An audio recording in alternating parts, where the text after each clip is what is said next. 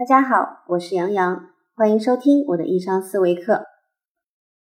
我们继续说一说，如果你得到了一百万，但是又如果这一百万你必须在一个月之内还清，你会选择 A 不花任何一分钱，一个月之后仍然归还；B 花光之后然后去坐牢；C 想办法让他赚到更多的钱。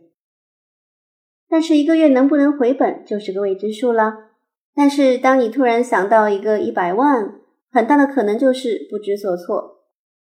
有的人会觉得我要买名牌，我要买豪车，我要买房，但是这并不是我的钱啊，我该用它来干什么呢？这些钱我又应该如何把它还回去呢？不管了，我要想办法用这些钱去赚到更多的钱。好了。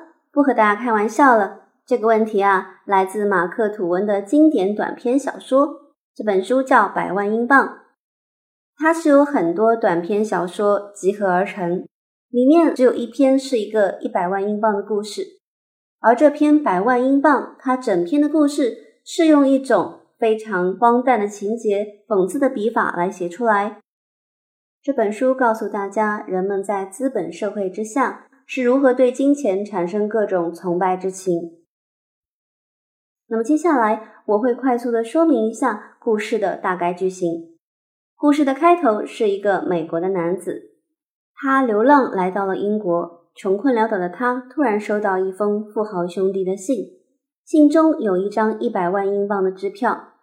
这对富豪兄弟他们打了一个赌，赌如果一个诚实、贫穷。来自乡下的人拿到百万英镑的支票，他会有什么样的结果？那么这个哥哥认为啊，他会饿死，要不然就是被抓去坐牢。弟弟则认为他会安然的度过一个月。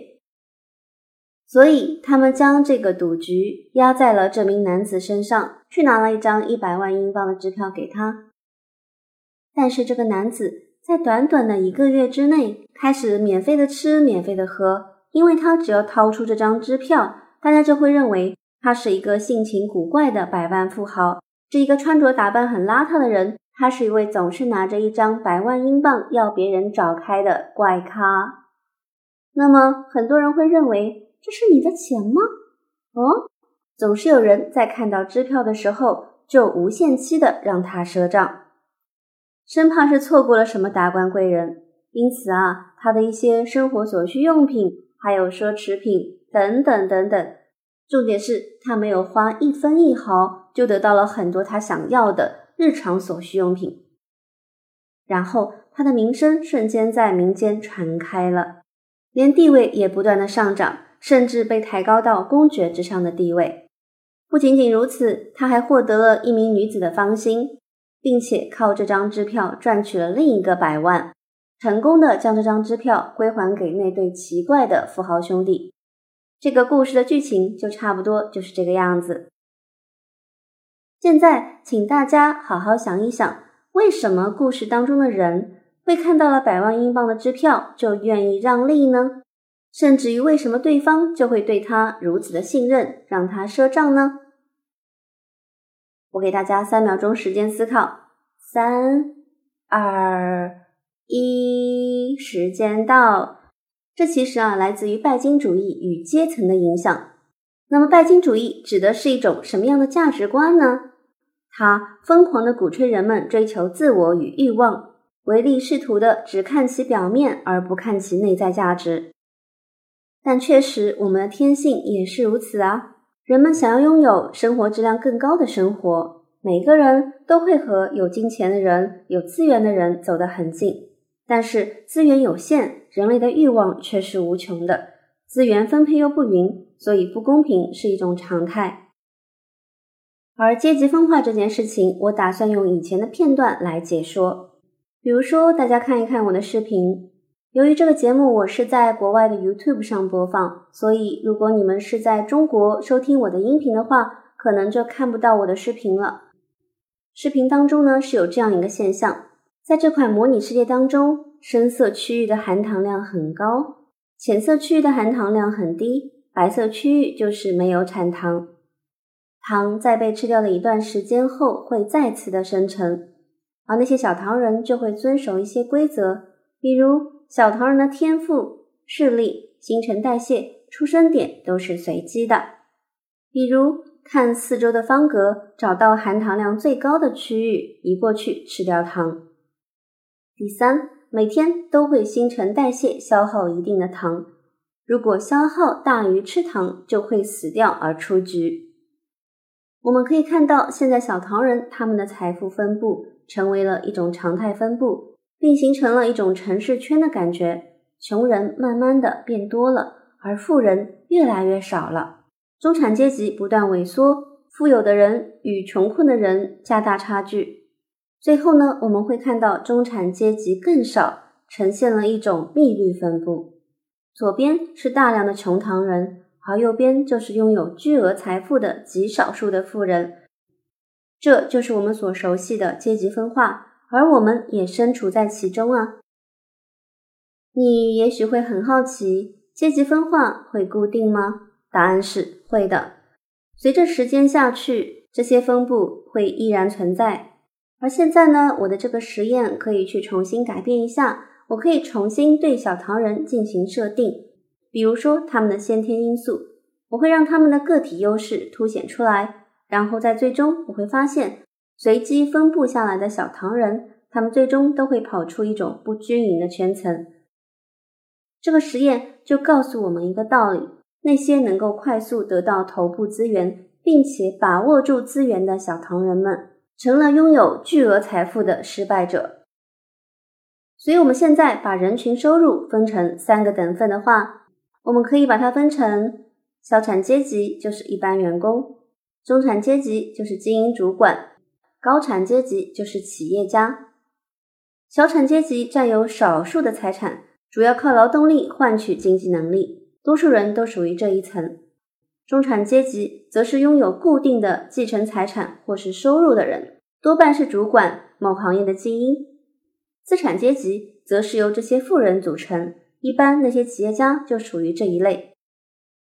在阶级分化之下，我们可以很明白的了解到，拥有大笔金额和资产的人是属于那些最有钱的人，位于金字塔顶端的人，对不对？就像故事当中拥有百万英镑的人，要知道，在那个年代，百万英镑是一个非常庞大的数字，就相当于现在有十亿元的价格。有的时候，我们想要通过一些外在的东西来体现自己的价值，比如跑车、游艇、到处旅游、支票等等。自然而然的，这些外界的包装会让我们成为大家眼中的有钱人。比如一个不小心从手上掉下来法拉利钥匙圈的男子，又比如一个天天出国在世界各地打卡的女子，一个游戏当中把装备升级到满级的大哥。这三种人都有这样的行为，比如让别人直接贴上一个有钱人的标签，要不然就是贴上一个有地位的标签。比如说，大多数的小中产阶级，他们会对这类人非常的敬畏有加，会以为啊，这个是有钱人，这个是很有地位的人。例如，有的时候你在朋友圈里看到有些人啊，他又去美国玩了，他又去日本玩了。甚至有些朋友又买了什么香奈儿的包包，可能很多人都会投以一种羡慕的眼光，或者羡慕带嫉妒的眼光看着他。不过还好，苏老师不喜欢奢侈品，苏老师身上的奢侈品都是某些朋友送的。谢谢你，谢谢送我奢侈品的朋友。好，那这都是因为我明白消费主义的陷阱。假如你现在每个月赚一千块。有家高级品牌的熏香肥皂就要一千块钱的话，那你是该买还是不该买呢？同理，如果你每个月赚一千块钱，这个时候啊，网上又刚好出了一款你非常喜欢玩的游戏，那你是该买还是不该买？消费主义的陷阱就是你无法准确的控制自己的金钱，你认为买了自己快乐了，就把每个月的收入全部拿下去去买它。而不顾及自身的生活品质，这个月就成了月光族。如果你正好是这样的人，那你可就要小心喽。我们理想的做法就是将自己的收入严格管理。每个月只挪出一部分的钱作为娱乐用途，比如十分之一的部分作为娱乐。那么，随着我们收入的上升，当初满足自己虚荣心的东西也会变成一般的日常用品。我们现在回到一开始的问题：如果有一天你获得了一百万，你会拿它来做什么？不管你的答案如何，这笔横财就像是中了乐透奖一样，大约有七成人的最终下场就是把钱花光，宣告破产，妻离子散。因为小产阶级当中的很多人，他们并不像资产阶级的人一样明白如何利用这笔钱，这是因为他们将这笔横财放在了奖励自己不劳而获的心理账户当中。就像你捡到一百块钱，比你辛苦赚来的一百块钱更容易花出去，所以你多半只是想要买买买，利用它来买房、买车、买快乐。不过，如果是我的话，我也会想要像故事中的主角一样，利用这笔横财来帮助自己。或许最终可能还是会被金钱绑架，但比起把钱藏了起来，还不如拿钱来挑战挑战自己。最终，我们总结一下以下三点：欲望会让人有生存的动力；金钱是将欲望量化的工具；地位是能够满足大量欲望的人类。所以，对于金钱的价值观，你的是什么呢？欢迎在节目底下评论、留言、点赞或转发，感谢你的观看。更多有趣的故事、有趣的思维，欢迎关注我的公众号“易商思维”。我们下节课再见啦！